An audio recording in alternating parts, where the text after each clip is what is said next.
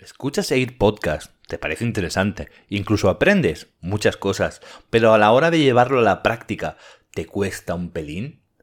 ¿Tienes dudas? ¿No sabes bien bien cómo, cómo acabar de, de llevarlo a la práctica? ¿Te surgen dudas, preguntas o tienes problemas en tu restaurante que quieres resolver y no sabes cómo? Haznos tu pregunta y nosotros te respondemos. Iremos haciendo sesiones de preguntas y respuestas así como esta de hoy. Quédate y descubre las respuestas de esta semana. Enciende los fogones, que empezamos. Bienvenidos al podcast donde encontrarás todas las herramientas que necesitas para estabilizar y hacer crecer tu restaurante. Hablamos de marketing, Gestión, talento humano y servicio de una forma fácil y práctica. Para que la falta de tiempo y dinero no sean impedimentos en lograr el éxito de tu restaurante. Nosotros somos Freddy, Alex, Paco y John. Y nos tienes a tu entera disposición. Arrancamos. Muy buenas a todos y bienvenidos a este directo, a este segundo directo de Air Podcast. Hoy estamos de nuevo grabando en directo para hoy, hoy estamos grabando en directo para YouTube, para ve a Paco por ahí reírse en la sombra, para YouTube y para Facebook al mismo tiempo. Y, y bueno, hoy es sesión de viernes, estamos grabando, ya estará en, en YouTube en cuanto, bueno, se está emitiendo en directo y se quedará después y en el podcast saldrá el viernes, como cada viernes, ¿no? Entonces, hoy es sesión de preguntas y respuestas. Hoy hemos pensado que lo mejor, siempre pensamos que lo mejor eres tú, eres el, pues el propietario del restaurante o la persona que, tiene cierta inquietud, que, quiere saber cómo funciona mejor esto, que quiere mejorar su negocio, su restaurante, y por eso vamos a hacer esta sesión de preguntas y respuestas. Hoy tenemos algunas preguntas y esperamos que si os gusta, pues que nos sigáis dejando estas preguntas. Las podéis hacer en el mismo directo y las contestaremos. Las podéis hacer eh, mediante correo electrónico, mediante mensaje por Instagram, en arroba air.podcast o por el medio que queráis y las contestaremos. De eso se trata. Hoy el, protagonista eres tú y vamos a responder todas las dudas que tengas. Y nada, para eso hoy estoy acompañado de, de, de, mi compañero Paco, de Hablemos de Restaurante. ¿Qué tal, Paco? Hola, John. Un placer estar acá nuevamente contigo y con mis compañeros. También nos acompaña Alex de, de Coima Gastronomía, el chef, nuestro chef de Air Podcast. Hola, Alex. Hola, hola, buenas tardes, buenos días. Un gusto estar aquí para responder todas sus preguntas, dudas y poderlos ayudar. Y también tenemos, por último, pero no menos importante, para esta sesión de tú preguntas y nosotros respondemos a Freddy Viteri, nuestro asesor estratega de Air Podcast. Bienvenido, Freddy. ¿Qué tal? ¿Cómo estás? Hola, ¿cómo están? Hola, Paco. Hola, John. Hola, Ale. Ale. Eh, un gusto estar con ustedes y, y siempre es un placer hablar de lo que nos gusta hacer. Perfecto, pues vamos a empezar con esta ronda de preguntas. De momento tenemos cuatro preguntas para la sesión de hoy. Espero que no sean muy densas. Si, si necesitáis que profundicemos en estas preguntas, nos lo podéis hacer llegar y haremos un episodio concreto para cada una de, de estas preguntas. Hoy vamos a intentar de que no se alarguen para poder contestarlas todas. Y vamos a empezar con la primera pregunta que nos ha hecho eh, Bravo Maite, que es eh, ¿cómo será el restaurante del futuro? Eh, Paco, empieza tú. ¿Cómo crees que será el restaurante del futuro?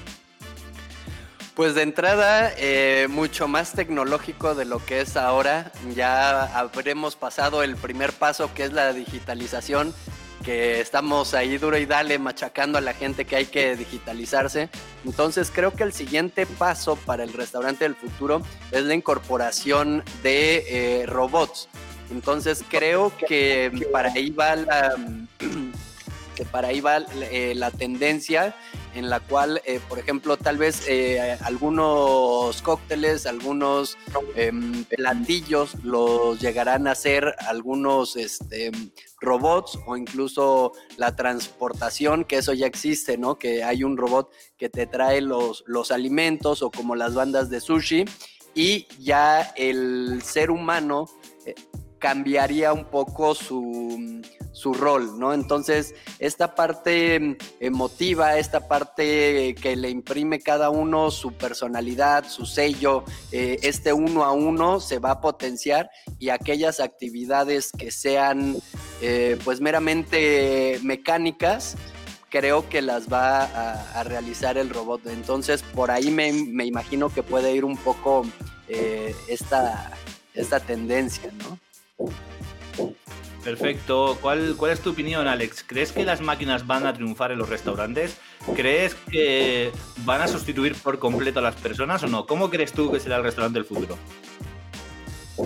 Bueno, la realidad es que la tecnología nos va alcanzando y nos tenemos que ir actualizando. Lo que sí creo es que podemos ver, por ejemplo, Japón, que es uno de los países más eh, tecnológicamente evolucionados, China, cada vez son más automatizados. Ya no existen tanto, por ejemplo, los meseros que tú vas, te sientas y te atienden, sino que tú vas y desde la entrada ya estás encargando tus alimentos, ya para nada más entrar y esperar un par de minutos se te los lleven a la mesa. Entonces, yo creo que cada vez se va a ir actualizando más, se van a ir automatizando más varias cosas del servicio y ahorita más con el aprendizaje que hemos tenido en este año y el próximo año y los años que vienen, vamos a ver que va a haber más mm, control de higiene y de la distancia. Entonces yo creo que entre más automatizados vamos a estar, ese es el futuro en los restaurantes. Perfecto, así que tú apuestas que el futuro de los restaurantes pasa por la automatización, ¿no? Hasta el punto de sustituir por completo, 100%, eh, la parte humana, Alex. No al 100%, porque al final en cuentas siempre va a haber esta parte de de la calidad, o sea, ¿cómo podemos decir? Esta parte emocional que le ponemos nosotros al, al preparar las cosas o al atender, pero sí te puedo decir que en su mayoría o en mayor parte, por ejemplo, al momento de pagar ya va a estar automatizado. O sea, ya no va a haber tal vez como un cajero que te esté cobrando, una recepcionista, sino al final de cuentas eso ya se va a automatizar. O también depende del giro, ¿no? Yo creo que los restaurantes fast food sí van a estar totalmente automatizados, pero los restaurantes de alta gama o de una un nivel mundial, eso sí van a seguir todavía con personal. Sí, yo en este punto, justo en este punto, estoy de acuerdo y parte de mi aportación, antes de que tú lo dijeras, eh, estaba pensada ahí justo por este punto. Yo creo que mm, bueno, pues que básicamente va a haber una diferenciación. Quizá en un futuro muy, muy, muy, muy futuro esté todo digitalizado y todo informatizado y todo inteligencia artificial, como todo, porque al final el futuro tiende hasta aquí. Pero yo creo que en un punto intermedio de futuro lo que se va a. Primero que se va a ver, va a haber una diferenciación entre los restaurantes de comida rápida y todo esto, que, son mucho más sistemáticos, que ya lo son, que van a buscar mucho más esta sistematización informática o de inteligencia artificial de robótica, se van a convertir, se van a robotizar o a digitalizar mucho antes. Y los restaurantes, ya no solo de etiqueta, no solo de etiqueta, sino el tipo de restaurante que, pues que se centra en el servicio, en la atención, más cercano, más casual. Y entonces, porque el fuerte de este tipo de restaurantes, etiqueta o no, va a ser el, el lado humano, ¿no? El lado personal. Por lo tanto, si robotizan, pues puede quedar un poco raro. Habrá como todo conceptos, fusiones de, etiquetas que sean todos robotizados, porque al final en todo hay, bueno, pues hay diferentes eh, puntos de, ver el mundo, ¿no? En el equilibrio está al final la cosa, ¿no? Como una película que vimos Paco y yo un día, de la de Chef, la de En Busca de tu Sueño, que, bueno, eh, muestra un debate entre la cocina de alto diseño o la cocina tradicional, ¿no? Y al final encuentran, pues en el punto intermedio encuentran el equilibrio, ¿no? Entonces, al final no hay nada que sea correcto. Yo creo que va, a haber una diferenciación y creo que igualmente, de cara al futuro, independientemente de que todo vaya a digitalizarse y a informatizarse, creo, que, va, que va a depender de, los valores. O sea, creo que el punto intermedio no, no va... de igual manera que digo que va a haber esta fusión, un punto intermedio no va a ser exitoso. Quiero decir Si está, si está el restaurante completamente informatizado, va a estar bien, la gente irá porque le gusta una, una, serie, de, una serie de cosas. Y si no está informatizado porque quieren apostar por ese lado humano y ser todo muy, muy casual y muy natural, también. Pero el que quiera estar como en un punto intermedio, con camareros eh, de inteligencia artificial y camareros humanos y, ¿sabes? Un punto intermedio que no sea un concepto claro, creo que este es el, el que lo va a pasar peor. O sea, no se trata de un extremo al otro, pero sí todo lo que estamos hablando ahora de marketing, de concepto, de identidad, va a cobrar una dimensión mayor, porque ya no solo van a ser los colores, ni, la manera de, comunicarnos, ni la cocina, sino que también va a haber toda la parte humana que ya puede no ser tan humana. Por lo tanto, ojo, porque, bueno, hay mucho por ver todavía. ¿Qué opinas tú, Freddy, de todo este tema? Sí, bueno, yo, estoy de acuerdo con todos ustedes y quiero enfatizar dos puntos. La una es la experiencia que va a tener ahora el cliente del futuro, que ya lo estamos, lo estamos viviendo en, muchas partes.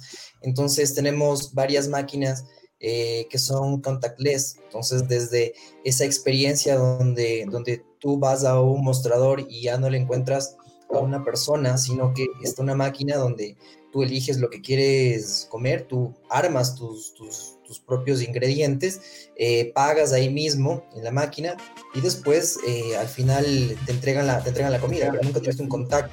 Sin embargo, yo creo que también eh, ya las personas que, los cajeros, que son los que, están cobrándote el dinero para, para que, para cuando, cuando, comes al principio o al final, eh, ya, no, ya no está ahí, ¿sí? Y, se va a reducir, de alguna forma se tiene que reducir el personal, pero también el personal que tienes de servicio justamente va a ayudar al, al, cliente de, una, de, de, otras formas, ¿sí? Entonces tal vez ya no, ya no te cobre porque tú vas a la máquina y pagas con tu tarjeta de crédito pero siempre hay una persona que está pendiente de que tú tengas todo, de que te sientas cómodo, etcétera. Y, es todo el ambiente del restaurante. Yo veo un restaurante del futuro donde tú puedes, eh, apenas llegas, o antes puedes programar para escuchar la música que tú deseas en Spotify o en, diferentes eh, plataformas en el restaurante. Tú llegas y tienes en tu mesa una... Lo que les estoy diciendo ya hay, ¿no? Ya existe. Entonces, esa es una experiencia el futuro que creo que ya la estamos viviendo en, algunos lugares, en algunos países. Eh, el otro tema es el, machine learning, que nos puede ayudar muchísimo. Eh, por ejemplo, eh, conectado a, máquinas, ¿sí?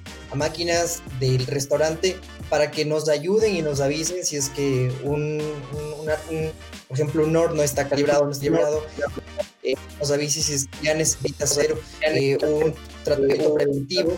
Entonces, eh, yo la verdad es que lo veo como un futuro bastante bueno. Sí, eh, hay cosas que ya se están viendo.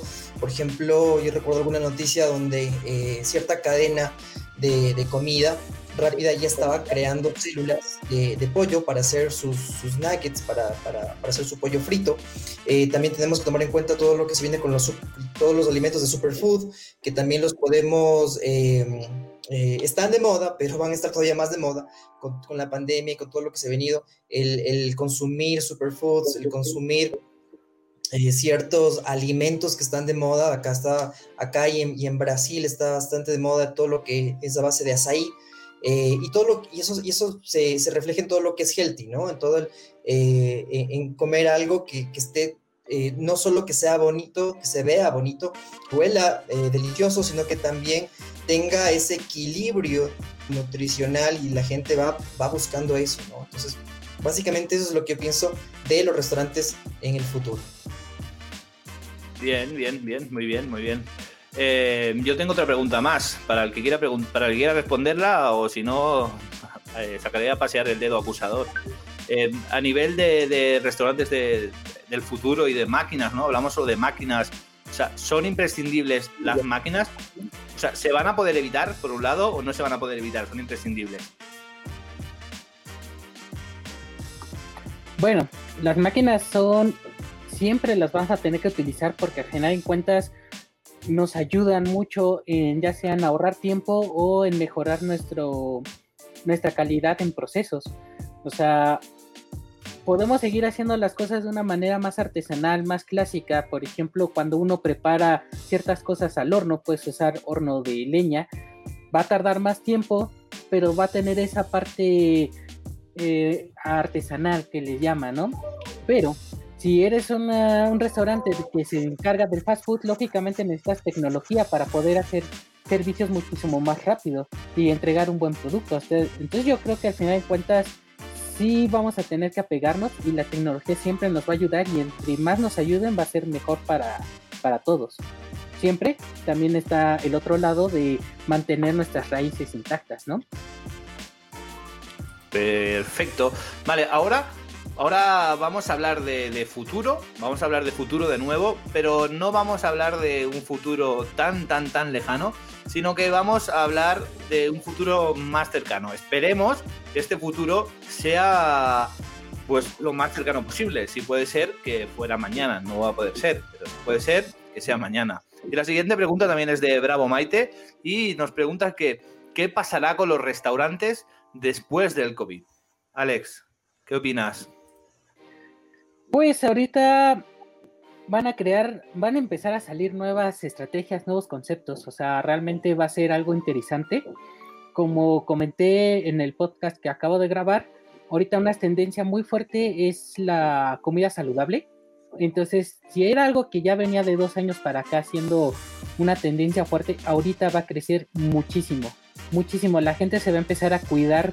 Más que todo, el COVID nos enseñó, la pandemia nos enseñó que muchas personas no tenemos o no manejamos una vida muy saludable, no nos alimentamos de manera saludable y entonces esto va a hacer que empiece a haber un boom sobre esto, como acaba de decir Freddy, ¿no? El azaí ahorita en Brasil, en Ecuador está haciendo algo de una tendencia y algo muy consumido. Aquí, por ejemplo, en México está viendo mucho sobre la comida vegana sobre el vegetarianismo, sobre ser este, sobre las proteínas en base de, vegetales, plantas.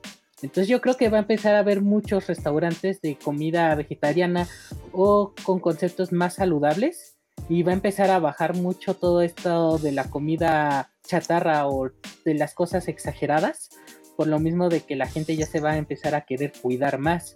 Entonces yo creo que por ahí una parte y por otra Mm, aunque ya están existiendo las vacunas, ya se están poniendo todavía, va a faltar mucho para que toda la gente en el mundo se vacune. Entonces, también va a empezar a haber mucho restaurante fantasma. Entonces, aprovechen estos conceptos también de restaurantes fantasmas.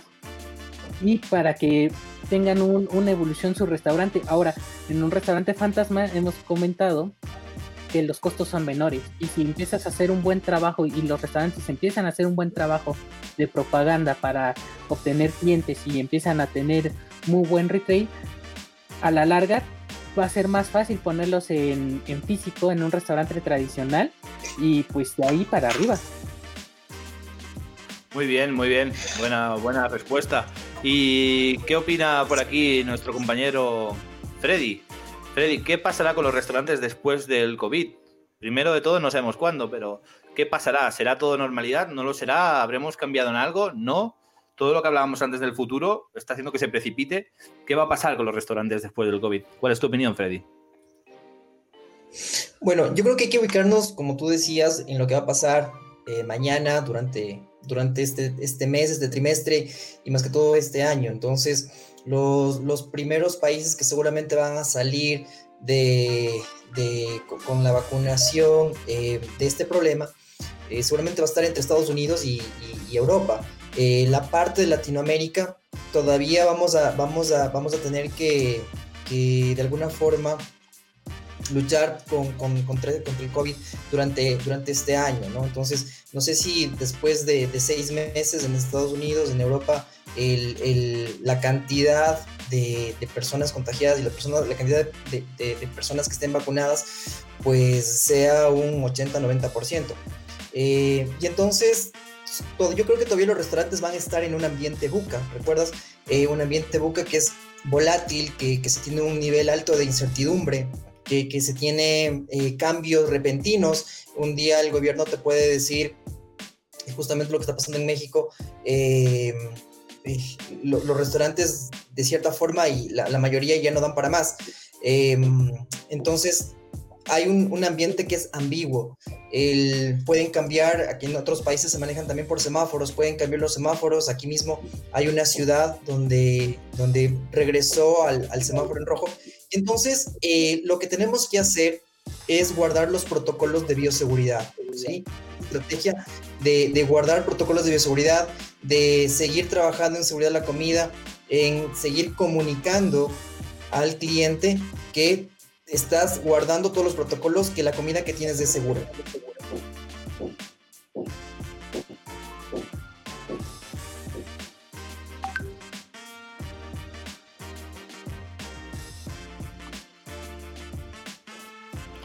¿Has acabado, Freddy? ¿O se ha quedado cortado? No sé si se ha acabado o se ha quedado. Vale, vale. Faltó decirse dos palabras. Exacto. Había un momento aquí de incertidumbre. Que como acabaste, pero se cortó cuando acababas, entonces no, el tono no fue como de acabar. Vale, perfecto. Como dijo lo de, como dijo lo de Buca, ahí aplicó la incertidumbre, Freddy. Exacto. Paco, ¿qué opinas? ¿Qué pasará con los restaurantes después del COVID? O dicho de otra manera, ¿hay vida después del COVID para los restaurantes? ¿Van a aguantar los restaurantes? ¿Van a morir? ¿No van a llegar a salir del COVID? Y luego, una vez que han salido, ¿van a poder aguantar? ¿Qué va a pasar con los restaurantes después del COVID, Paco? Sí, eh, sí creo que, que, sigan existiendo. Creo que va a haber eh, muchos restaurantes con mucho éxito. O sea, yo, yo, yo preveo un panorama eh, bastante optimista. Sé que ahorita los tiempos son algo complicados o muy complicados, pero pasando esto, yo creo que, que, que esta industria que lleva ya eh, más de un siglo de, pues, de, tradición de existir, no creo que desaparezca. Eh, creo que el mercado, las tendencias, etcétera, se va a reajustar. Y por otro lado, lo que preguntabas de qué es lo que va a pasar en un futuro cercano, no creo que se regrese a la normalidad como la teníamos eh, antes de la pandemia. O sea, creo que, bien se dice, la nueva eh, normalidad, o sea, llegó para quedarse. Varios eh, hábitos de consumo han, han, han cambiado. Creo que um, existen ahora ya nuevos conceptos que, que, van a ir desplazando gradualmente a los conceptos eh, viejos, a los caducos, a los que eh, ya no están eh, ya no funciona, ¿no? En este 2021 y los años posteriores. Creo que los clientes van a ser más exigentes, o sea, si antes eh, la gente no se preocupaba tanto por, por la higiene, ahora por un tema ya de, de, salud, por un tema de virus, etcétera, ya la gente va a ser mucho más cuidadosa y más exigente con los restaurantes en un tema de limpieza, ¿no? Creo que el nivel, los estándares de, de limpieza y de higiene pues ya subieron y no creo que bajen. Eh, por otro lado, creo que va a haber más gente comiendo en casa. Eh, eso es lo que yo me imagino que va a pasar. Más gente también que ahora en la pandemia aprendió a cocinar, entonces tal vez eh, surja un nuevo modelo de, de, negocio en el cual, eh, bueno, ya se ha estado haciendo te llevan eh, los ingredientes, las recetas y tú lo preparas en casa. Entonces creo que ese modelo de, de negocio eh, todavía no está tan, tan tocado como podría estarlo. Y eh, por otro lado, más delivery, más reservas por internet.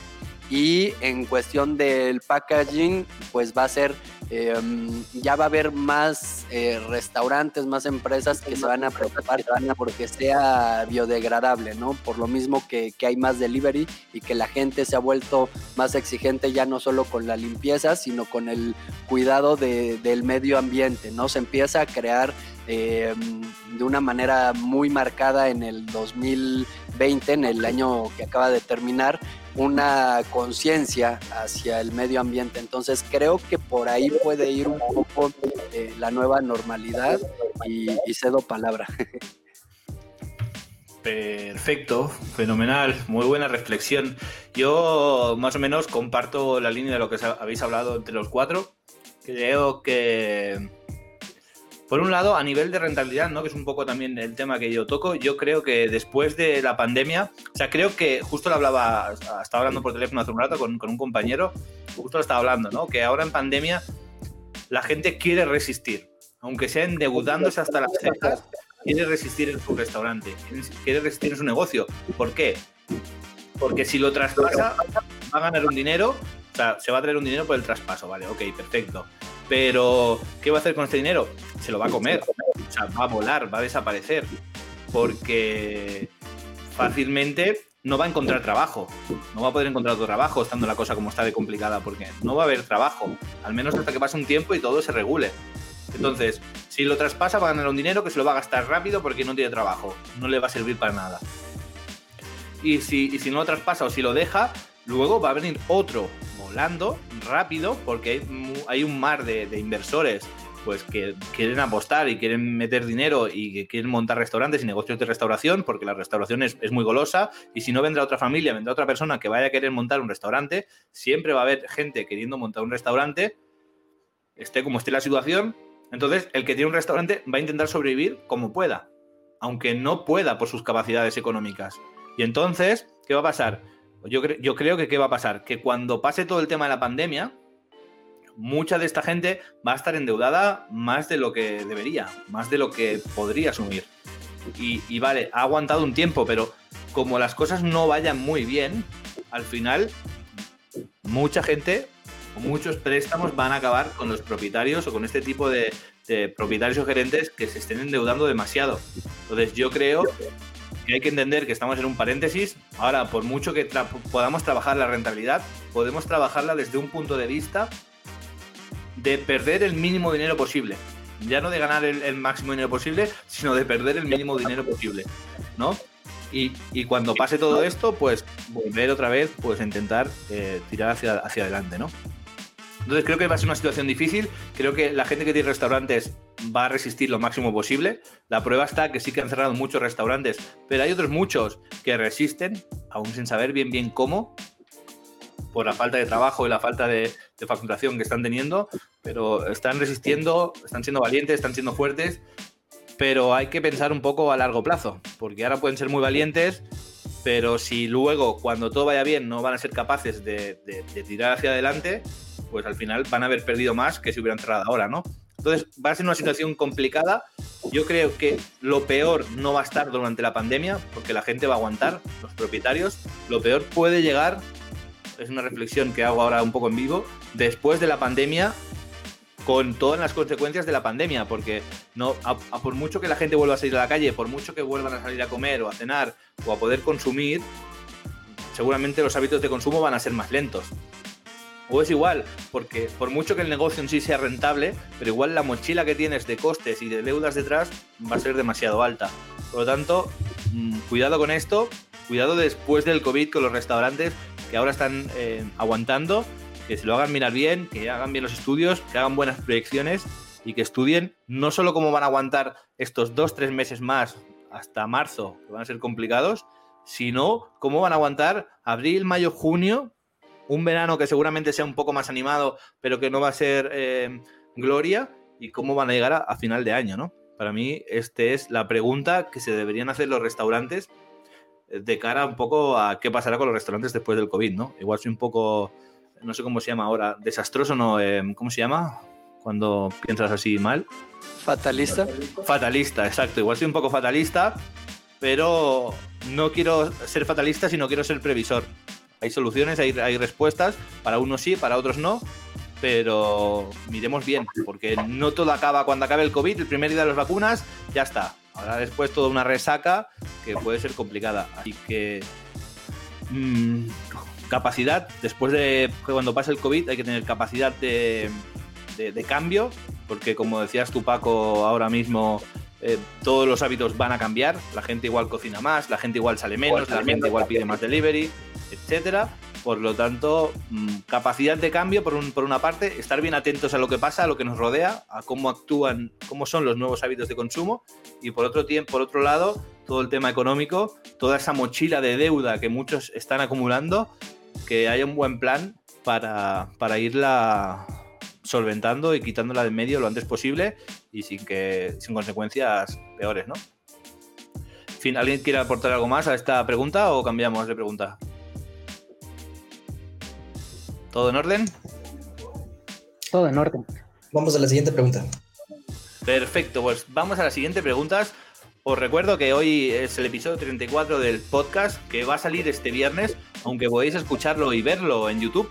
Lo podéis ver ahora en directo, lo podéis seguir viendo a partir de cuando acabe, en el momento que queráis. Podéis, podéis seguir dejando comentarios en este vídeo. Si es ahora en directo, los contestaremos ahora. Si no son en directo, no os preocupéis porque o, lo contestaremos en la próxima sesión de, de tu pregunta si nosotros respondemos o haremos un vídeo concreto para definir o para hablar, para tratar este tema que te, pues que te da vueltas en la cabeza y que no sabes realmente cómo, cómo afrontarlo, ¿no? Vamos a pasar a la tercera pregunta, la tercera de cuarta. Creo que vamos bien de tiempo. Y además la cuarta es muy light y, y ya lo veréis. Me encanta para cerrar porque me parece divertida, ¿no? La tercera pregunta es, de quiero abrir mi restaurante, ¿no? Que nos dice, ¿cómo debemos examinar la competencia? ¿Vale? Según Michael Porter, o como se pronuncie, hay tres tipos de competencia. Los rivales, los sustitutos y los entrantes. Y como esto es un poco más estratégico, vamos a empezar por, por nuestro compañero Freddy. A ver, Freddy, ¿qué, qué, qué opinas tú de esta pregunta? ¿Cómo, ¿Cómo responderías a quiero abrir mi restaurante? Bueno, eh, hablar de Michael Porter es hablar del padre de la estrategia. Entonces, en realidad, él se basa en, en tres acciones o tres estrategias que tú puedes hacer en tu restaurante como para poder ser invencible. La una es la diferenciación y es la que por la que la mayor parte de los dueños de restaurantes, sobre todo los que están empezando, es más fácil eh, hacerla. ¿Sí? Porque, por ejemplo, la segunda estrategia es la estrategia de costos o costes, que realmente eh, para ir por una estrategia de, costos tienes que tener una tienes que tener un músculo financiero bastante fuerte y poder sacar provecho. No significa que no vas a dejar de trabajar en, en minimizar siempre tus costos. Y la última es de segmentación, ¿sí? Entonces, descubrir nichos específicos que te pueden ayudar crecer, ¿sí? Entonces, ¿cuál es la, el concepto de nicho? Nicho no es solo un lugar pequeñito en el cual tú te puedes acomodar sino que nicho es encontrar un lugar que puede crecer en el futuro, que puede ser exponencial en el futuro. Entonces, Alex nos decía, está de moda acá en México eh, todo lo que tiene que ver con eh, eh personas vegetarianas, ¿sí? veganas. Bueno, hay algunos, algunos, algunos tipos que son diferentes, pero ese es un nicho, un nicho que eventualmente era pequeño y que ahora está siendo exponencial y va, va a seguir creciendo, va a seguir creciendo. Ahora, cuando hablamos de las fuerzas de Porter, cuando hablamos de las fuerzas de Porter, eh, son básicamente cinco. Es decir, si es que yo abro un restaurante y yo quiero medir la fuerza de, de Porter en cuanto a clientes, yo tengo que pensar en qué tan fuertes son mi, mis, mis, clientes. Pueden ser clientes muy, muy exigentes, o pueden ser clientes que, que acepten lo que le pongan en el plato y coman, ¿sí? Luego están los proveedores, y en los proveedores podemos ver qué tan fuertes son tus proveedores.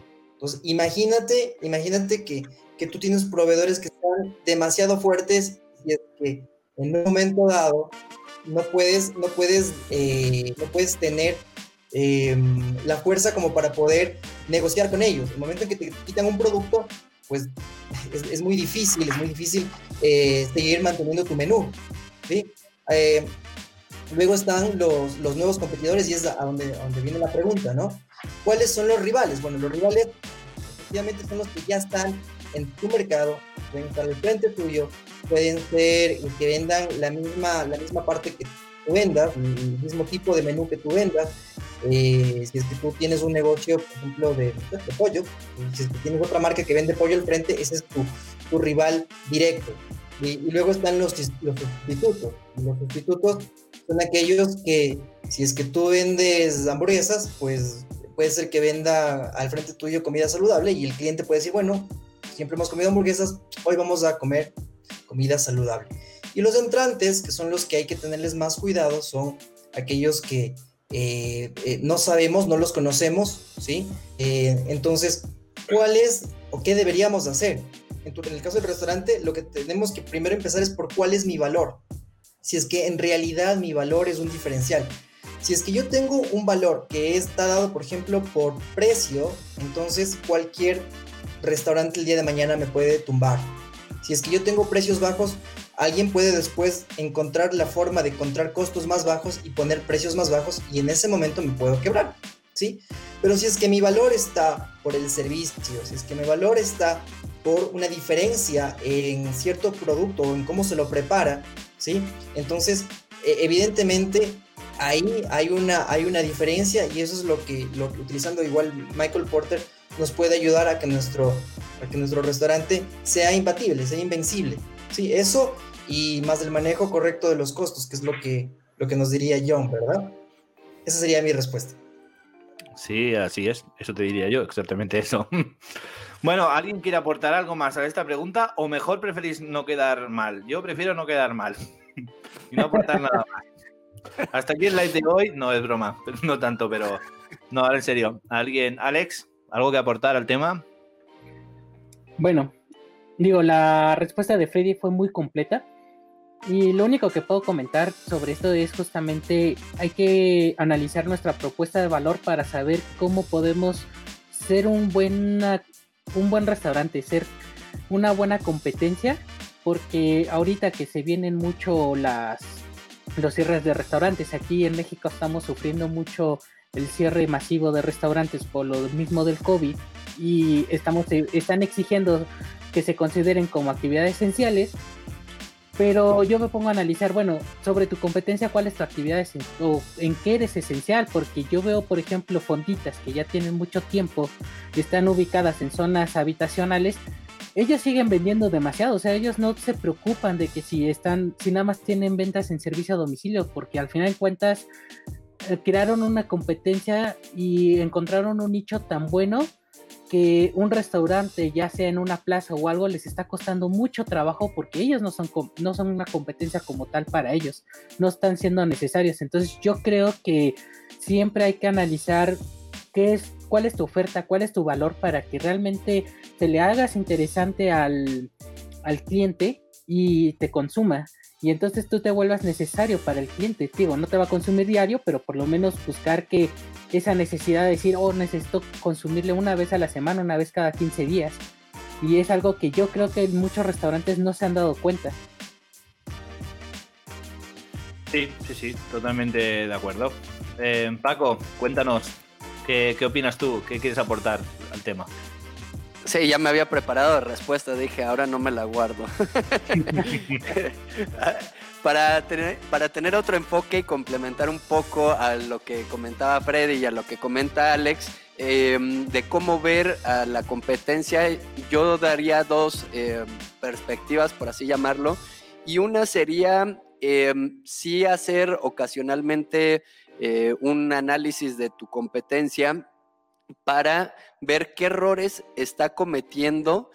Y muchas veces no, no, somos capaces de ver nuestros errores hasta que los vemos reflejados en otra persona, ¿no? O en otro negocio. O sea, somos muy buenos viendo eh, las fallas de los demás, pero las nuestras a veces nos cuesta por esta ceguera de taller que estamos todo el tiempo en nuestro negocio. Entonces, si vamos a, a nuestra competencia, ya sea directa, indirecta, podemos ver en qué aspectos está fallando y de qué forma tal vez nosotros estemos cometiendo ese mismo error o uno similar, ¿no? Entonces, e, ese sería un enfoque y el otro, eh, dándole completamente la, vuelta, perdón, sería en modelar y generar ideas eh, que, aporten y que sumen a tu negocio que puedas aplicar. Entonces, muchas veces vamos a un restaurante, a un negocio gastronómico y vemos que están haciendo algo increíble, algo sorprendente, algo que no se nos había ocurrido a nosotros y que podríamos aplicar, ya no de una manera, eh, digamos, pirata, ¿no? De, copiar tal cual, sino de modelar. Se trata de, de la esencia de esa estrategia, de esa idea o esa actividad que está haciendo la competencia, cómo puedes tú modelarla y tropicalizarla a tu negocio, ¿no? Entonces, esas serían eh, mis dos enfoques. Y para cerrar diría que tampoco hay que preocuparse ni, ni alarmarse tanto, bueno, más bien ni desgastarse eh, con lo que está haciendo tu competencia, porque muchas veces si enfocamos nuestra atención y nuestra energía a lo que está afuera, pues perdemos ese tiempo y esa energía para, para crecer nosotros, en este caso como, como dueños de restaurantes, ¿no? Y, em, y, para lograr esto, yo creo que sería conveniente asignar un tiempo, ya sea de manera semanal, mensual o como el dueño del restaurante elija, para hacer este análisis o esta visita a, a, la competencia, ¿no?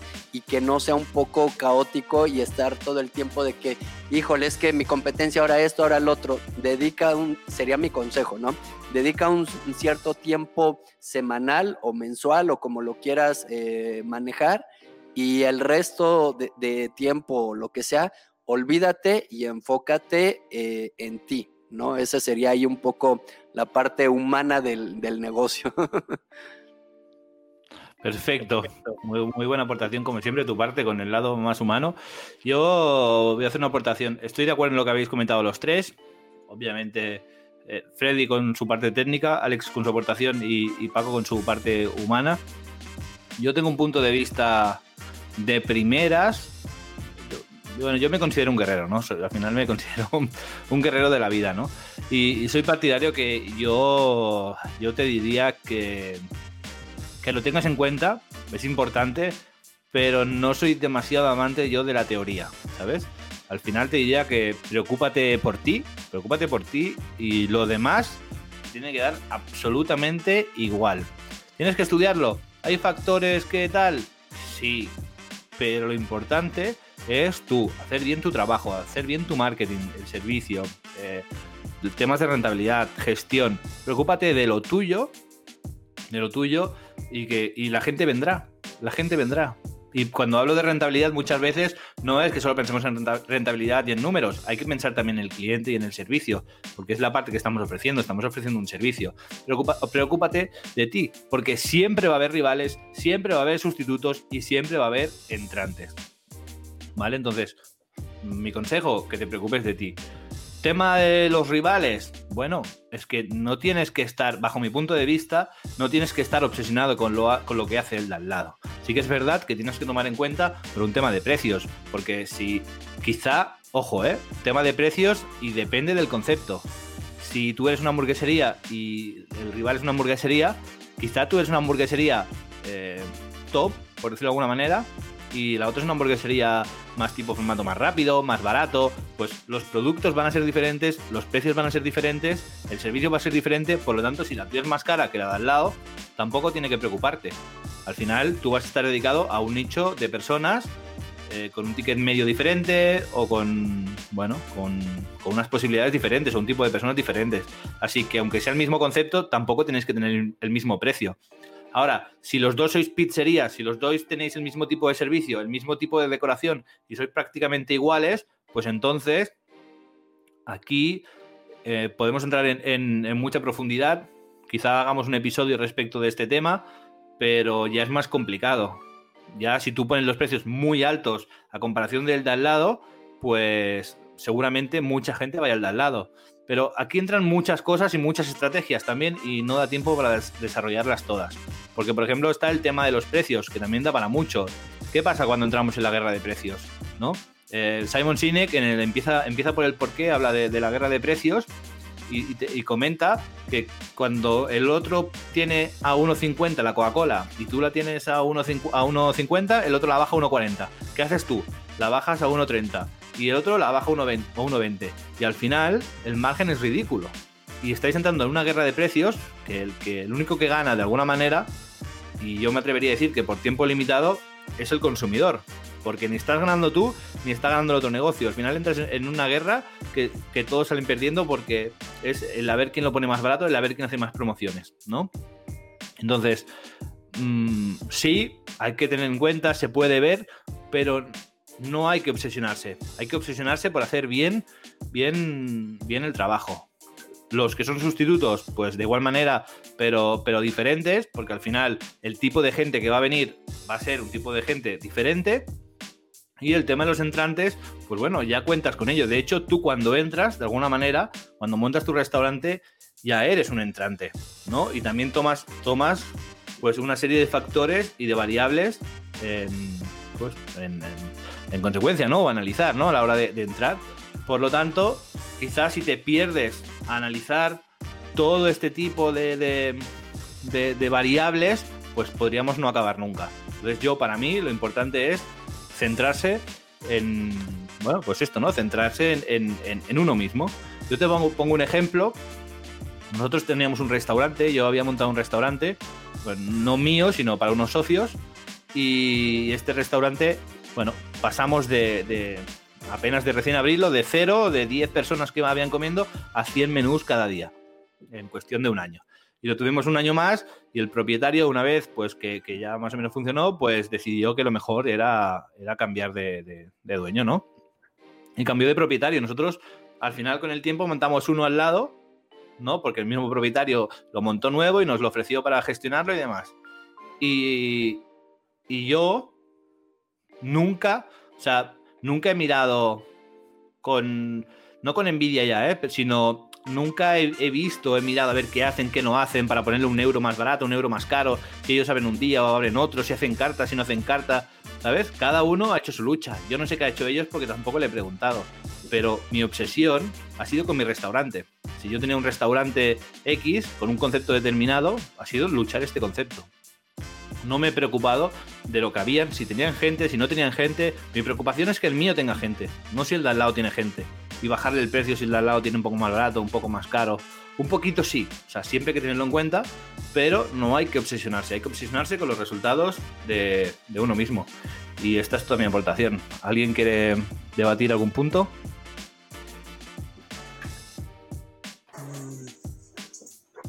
Creo que seguimos a la siguiente. es decir, yo estoy totalmente de acuerdo contigo. Eh, no, no, debe ser, no, debe ser una, no debe ser una obsesión, pero debe estar ahí. O sea, tienes que medirlo, tienes que revisarlo, eh, porque como, como, como, como yo les decía, una competencia que está ahí y que te va a bajar los precios te va a golpear. Y eso no quiere decir que tú entres a una guerra de precios, sino que necesitas medir cuál va a ser el impacto. Y lo segundo, totalmente eh, reafirmar el, valor, o sea, la diferenciación. Y como tú decías, yo me centro en mi restaurante, yo eh, veo qué es lo que, estoy haciendo bien y lo que estoy haciendo mal. Entonces es, importante centrarse en tu valor y, no, y no descuidarte tampoco de, la competencia, ¿no? Sin que eso te cruce. Claro, pero cuidado. O sea, cuidado con esto, cuidado con esto, porque cuando si podemos hablar en temas no generales, pero sí en, podemos hablar desde un punto de vista absolutista, con un punto de vista de verlo todo y tomarlo todo en cuenta, ¿vale? O yo creo que podemos tomar un punto de vista eh, un poquito más pequeño, ¿no? Entonces, para mí el punto de vista más pequeño es el de decir, vale, ok, o sea, si te vas a preocupar por los rivales, por los sustitutos, los, los, entrantes, lo vas a medir todo y vas a llevar una estrategia del copón para hacer esto, ¿no? Entiendo que todo lo demás lo vas a hacer bien. Escandallos, eh, eh, formación de personal, mm, ¿sabes? En el día a día, las cajas, los cuadres, eh, todo esto, temas de, administración, de gestión, todo esto lo vas a hacer bien, ¿no? Entonces, si todo lo hacemos bien, o sea, cuando hablamos a lo mejor de una gran cadena, de un restaurante grande que tiene, pues lo tiene todo controlado, tiene unos sistemas, todo tiene con procesos y todo está estipulado me parece perfecto y lógico que estudien esto, porque es verdad, son variables, pero en un formato pequeño y mediano, que, el tiempo es limitado, los recursos son limitados y la energía es limitada, creo que es mejor centrarse en, uno mismo que, preocuparse de lo demás. O entiendo que sí, que hay que medirlo, pero yo, si tuviera que dar, si tuviera que votar, votaría por no tenerlo en cuenta. No del todo, un poco sí, poco sí, obvio, pero creo que lo primero es lo primero. Cuando tienes lo primero, entonces eh, das ese paso más y te miras los rivales, los sustitutos, los entrantes y el primer plato, el segundo y los postres. Y lo miras todo. Pero primero tener las bases sólidas. Porque, ¿Por qué digo esto? No porque esté en contra de lo que tú digas ahora, Freddy, estoy muy a favor, sino porque mucha gente, bueno, mucha gente, todos tendemos siempre a mirar más allá, ¿sabes? A mirar siempre, o sea, tenemos la casa sin barrer y miramos si el otro la tiene barrida, ¿sabes? Entonces, mi mensaje es, ok, en este sentido, ok, estoy de acuerdo sobre todo con lo que ha dicho Freddy, que es la parte más técnica, pero primero barramos nuestra casa y luego barramos eh, o, o, miremos qué, qué, hay en la casa de los demás. Esta es mi, mi última conclusión. ¿Seguimos? Seguimos. Muy bien, pues ya estamos acabando 51 minutos de directo. Llevamos tres preguntas. Y ahora vamos a por la última, por la cuarta y última pregunta. Es una pregunta mmm, divertida. Divertida. Hoy, antes de pasaros la pregunta, pues volver a recordar que, que, pues que vamos a ir haciendo sesiones de preguntas y respuestas. De tu preguntas y nosotros respondemos os animo a que si estáis en directo que, que, dejéis vuestras preguntas si se os ocurre alguna y las contestaremos hoy o en siguientes episodios. Y si veis este vídeo en Facebook, YouTube o donde lo veáis, eh, Instagram Live o lo que sea, Instagram TV, perdón, pues igual que nos dejéis comentarios o que nos enviéis un mail y contestaremos sin duda estas preguntas, dudas, cosas que queráis mejorar y no, no, sepáis cómo, estrategias, o incluso si el tema es muy interesante, pues podemos llegar incluso a hacer un episodio completo para tu pregunta, tu duda o todo esto. Y dicho esto, no me, no me extiendo más, que estamos ya acabando y ya las neuronas se nos están acabando también. Así que vamos con la, última pregunta que es de nuestro amigo compañero consultor Pedro Sánchez de MQR Soluciones, que nos cuenta, si tuvieras una lámpara mágica, ¿qué deseos le pedirías para tu negocio y por qué? Me he dejado el número, pero era ¿qué tres deseos le pedirías para tu negocio y por qué? Así que como hablamos de restaurantes, nunca mejor lo dicho, que tenemos aquí a Paco, vamos a trasladar ya no a nuestro negocio, sino qué deseos o qué tres deseos le pedimos a, digamos, o bien al sector de la restauración, o bien a un restaurante, o como queráis enfocar esta pregunta. Podéis decir tres, como mínimo una, entre una y tres, cada uno las que se les ocurra. Tampoco hace falta que estemos aquí una hora pensando. Eh, deseos. Así que vamos a empezar por. ¿Hay algún voluntario que levante la mano, que lo vea? ¿No? Nadie. No, el primero, tiro. Saco el dedo acusador. Vale, por aquí nos levanta la mano Freddy, Freddy Viteri. Cuéntanos, Freddy, ¿cuáles son tus tres deseos para, para, el negocio, para el sector, para los restaurantes, para en general? ¿Y por qué? Bueno, yo me pongo en los, en los, en los zapatos de, del dueño, del gerente o del administrador. Y si es que tuviese una, una, una lámpara pues mágica, eh, lo primero que se me ocurriría es cómo puedo servir mejor a mi cliente. ¿Cómo puedo hacer que se sienta totalmente satisfecho, feliz eh, con mi marca? Y luego, ¿cómo puedo ayudar eh, a mis empleados? ¿Cómo puedo convertirme en el mejor operador, en el mejor gerente, para que ellos vean eh, un liderazgo fuerte, para que ellos puedan seguir de alguna forma los pasos que yo quiero seguir, la visión que yo, que yo tengo. Y bueno, finalmente, ¿cómo puedo maximizar la rentabilidad de mi negocio para que todos mis socios eh, tengan una mayor ganancia? Perfecto, muy, muy buenos deseos.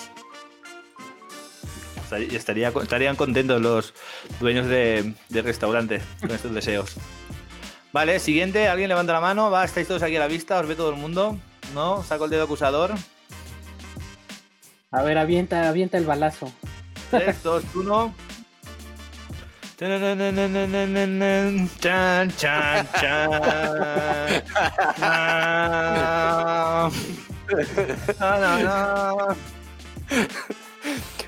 Pensé que se le ibas a pasar a, a Alex, que muy valiente dijo, suelta el balazo. Fue el movimiento. Sí, sí, sí, me lo aplicó. Lo bueno que ya estaba apuntando mientras Freddy este, habló porque...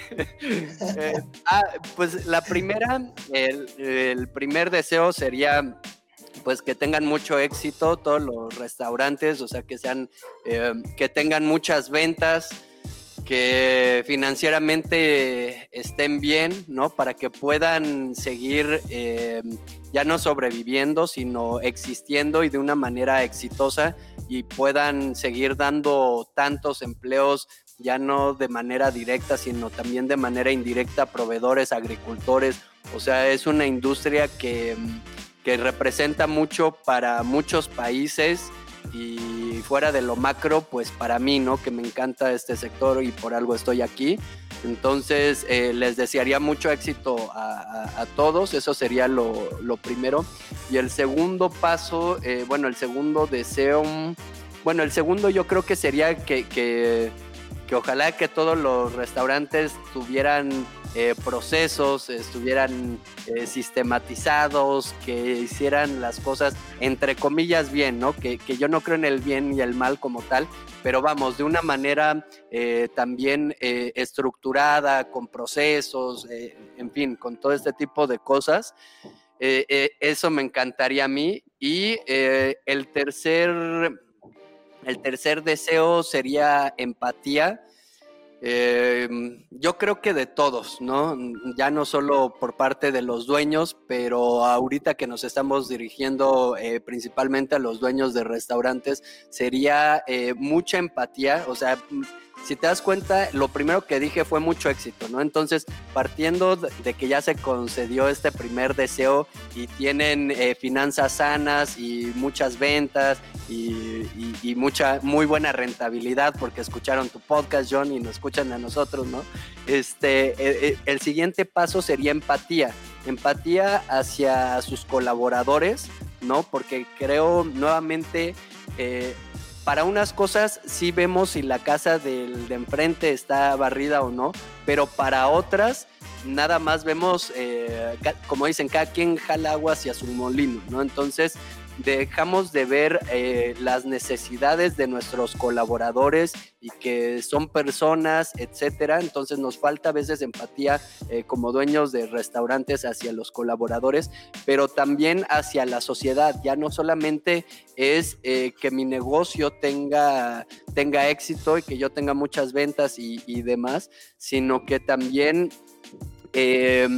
pues devolverle un poco hacia la sociedad que, me ha dado tanto a mí como dueño de negocio, no a mí, ¿no? Pero suponiendo que yo sea un dueño de negocio, entonces ver de qué forma una parte de, de mis ingresos o de mis utilidades puedo dedicarla para, eh, para devolvérselo a la sociedad y que pudiera existir más eh, empresas socialmente responsables. Entonces, por ahí irían mis deseos y cedo palabra.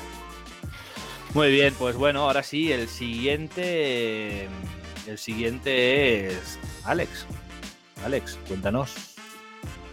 Bueno, yo creo que si yo fuera un dueño de restaurante y tuviera una lámpara mágica para pedir tres deseos y vamos a ponerlo en esta actualidad, en este momento, yo creo que el primer deseo que pedirían sería ser solventes, ser rentables, tener un poco de éxito, ya que esto va a traer ventas, o sea, lo que van, lo que ahorita todos están buscando son ventas, entonces el primer deseo sería a pesar de las contingencias y todo, tener ventas, ya sea por servicio a domicilio, por alguna estrategia, causando una tendencia nueva. Entonces, ser exitosos y ser reconocidos. Y reconocidos no quiero decir que sean famosos o que, o sea, famosos a nivel mundial o que tengan tantos premios, sino reconocidos para la gente, que tengan ese gusto. El segundo deseo yo creo que sería justamente el que a los clientes sea una, ¿cómo decirlo? Una gran opción, o sea, que siempre deseen tus alimentos, siempre estén gustosos por las cosas que hacen, por las cosas que, que estás ofreciendo, o sea, desear que, que siempre el cliente se vaya satisfecho con lo que estás haciendo para que siempre siga contigo, sea fiel a ti. Ese sería como un segundo deseo, que, que, que siempre el cliente sea, salga satisfecho. Y como tercer deseo, yo creo que ahorita por la pandemia y todo, hemos sido más humanos, nos hemos dado cuenta de la situación y yo creo que se pediría que, o el dueño del restaurante pediría que, que sus trabajadores sean felices y tengan esa solvencia económica. O sea, que realmente si me está yendo a mí bien, dueño de restaurante, me está viendo, yendo bien a mi, a mi negocio, también le vaya bien a mis colaboradores, a mis trabajadores. Ese sería como yo creo que el tercer negocio, ya que ya hemos tocado más fibras humanas en estos, en esto, en esto con la pandemia.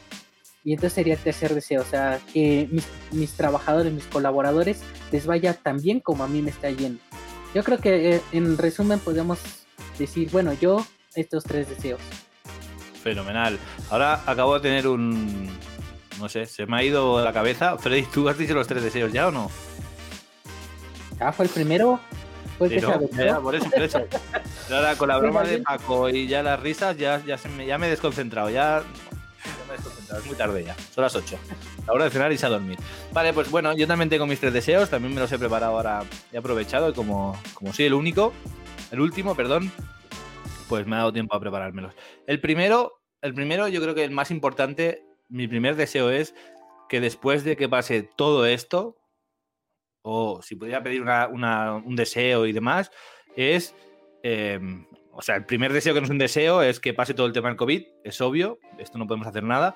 Dando por hecho que el tema del COVID pase, un momento en el que pase, yo creo que cuando pase voy a pedir tres deseos para cuando esto pase, que uno es concienciación, concienciación por parte de los propietarios de los restaurantes, no solo a nivel de rentabilidad o a nivel de tal, sino en general, porque eh, estábamos todos, no solo los restaurantes, estábamos muy cómodos, acostumbrados en nuestro día a día, en nuestra zona de confort, pensando que nada nos iba a fallar, pensando que éramos invencibles, pensando que, éramos los reyes del mambo, que unos, unos les iba o nos iba peor y a otros nos iba o les iba eh, mejor, pero en general nadie pensaba que iba a pasar algo así y no nos ha, o sea, nos ha cogido desprevenidos y a muchos, o a la mayoría, o a todos, nos ha obligado, este momento sí, a pensarlo todos dos, veces.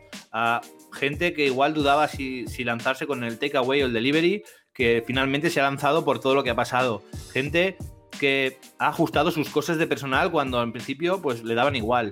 Gente, o sea, yo he tenido feedback de personas que durante el COVID han facturado mucho menos, mucho menos, pero han tenido más beneficios. Porque se han tenido que estrellar los sesos en pensar cómo no cerrar, en pensar cómo ser rentables para, para, proteger su negocio. Entonces, les ha ayudado a agudizar eh, el ingenio para sobrevivir.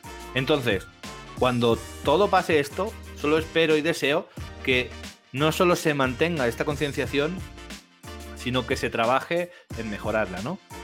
Eh, porque creo que es importante de cara al futuro. Y como siempre digo, no desde un punto de vista rácano y de ahorrar y de reducir y volvernos extremadamente ermitaños y, raros, ¿no? Un punto de normalidad, pero que estemos concienciados que lo importante que es el negocio, que estemos concienciados de tener margen de maniobra, de tener ciertos ahorros por si pasa algo, de tener planes B, ¿no? De no creernos dioses y reyes del, del mambo, ¿no? Este es el punto uno, que es el punto más personal. Entonces, una vez que estemos concienciados, y este es el deseo más importante, porque si no, todo se va a ir al traste otra vez. Mi segundo deseo es pronta recuperación económica, que cuando todo esto pase, pues eh, rápidamente se generen empleos de nuevo, rápidamente la gente tenga ganas de salir a comer y a cenar fuera, rápidamente la gente tenga no solo ganas de gastar, sino capacidad económica para poder gastar, para poder ir a restaurantes y que volvamos otra vez a una rueda de relativa comodidad, ¿no? Sin dejar de lado el lado de la concienciación. Que no sea una, recuperación muy lenta y que después de que pase el COVID estemos meses barra años hasta que todo coja cierto, no normalidad, pero sí cierta, bueno, cierto día a día, ¿no? Que, que esté bien, ¿no? Y el tercer punto, que había apuntado otro y lo he cambiado porque me voy a copiar de Alex, es el tema del reconocimiento me ha gustado mucho lo que ha dicho Alex del reconocimiento, ¿no? Concienciación, ¿vale? Estar concienciados y trabajar duros, pronta recuperación, tener suerte, facturación, ingresos y la tercera pata, ¿no? Mente, bolsillo, economía y la otra, pues, que es el corazón, ¿no? Que es el reconocimiento, que es que los restaurantes son negocios muy luchados, son negocios muy difíciles, muchas horas, mucha gente. Y, por mucho que nosotros digamos estrategias y maneras de, hacer rentables, de hacer crecer los restaurantes, sí, que es posible y por eso estamos, este es nuestro propósito, pero esto no quiere decir que no sea duro aplicarlas, que no sea duro llegar a puntos de equilibrio, que no sea duro ganar dinero y eh, que no sea duro en general el, negocio de la restauración, ¿no? Así que qué mejor que ese reconocimiento que, que ya no solo los dueños de restaurantes, sino la gente que va, muchas, muchas veces solo ponemos o solo ponen opiniones cuando algo ha ido mal, nunca dan una palmada, nunca dicen algo bueno, ¿sabes?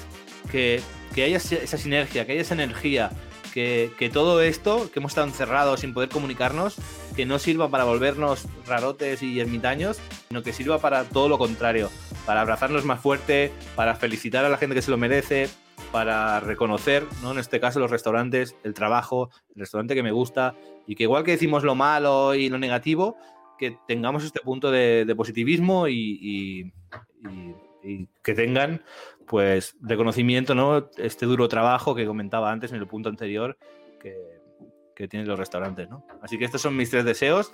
¿Algo que aportar alguno de vosotros? Estamos acabando ya.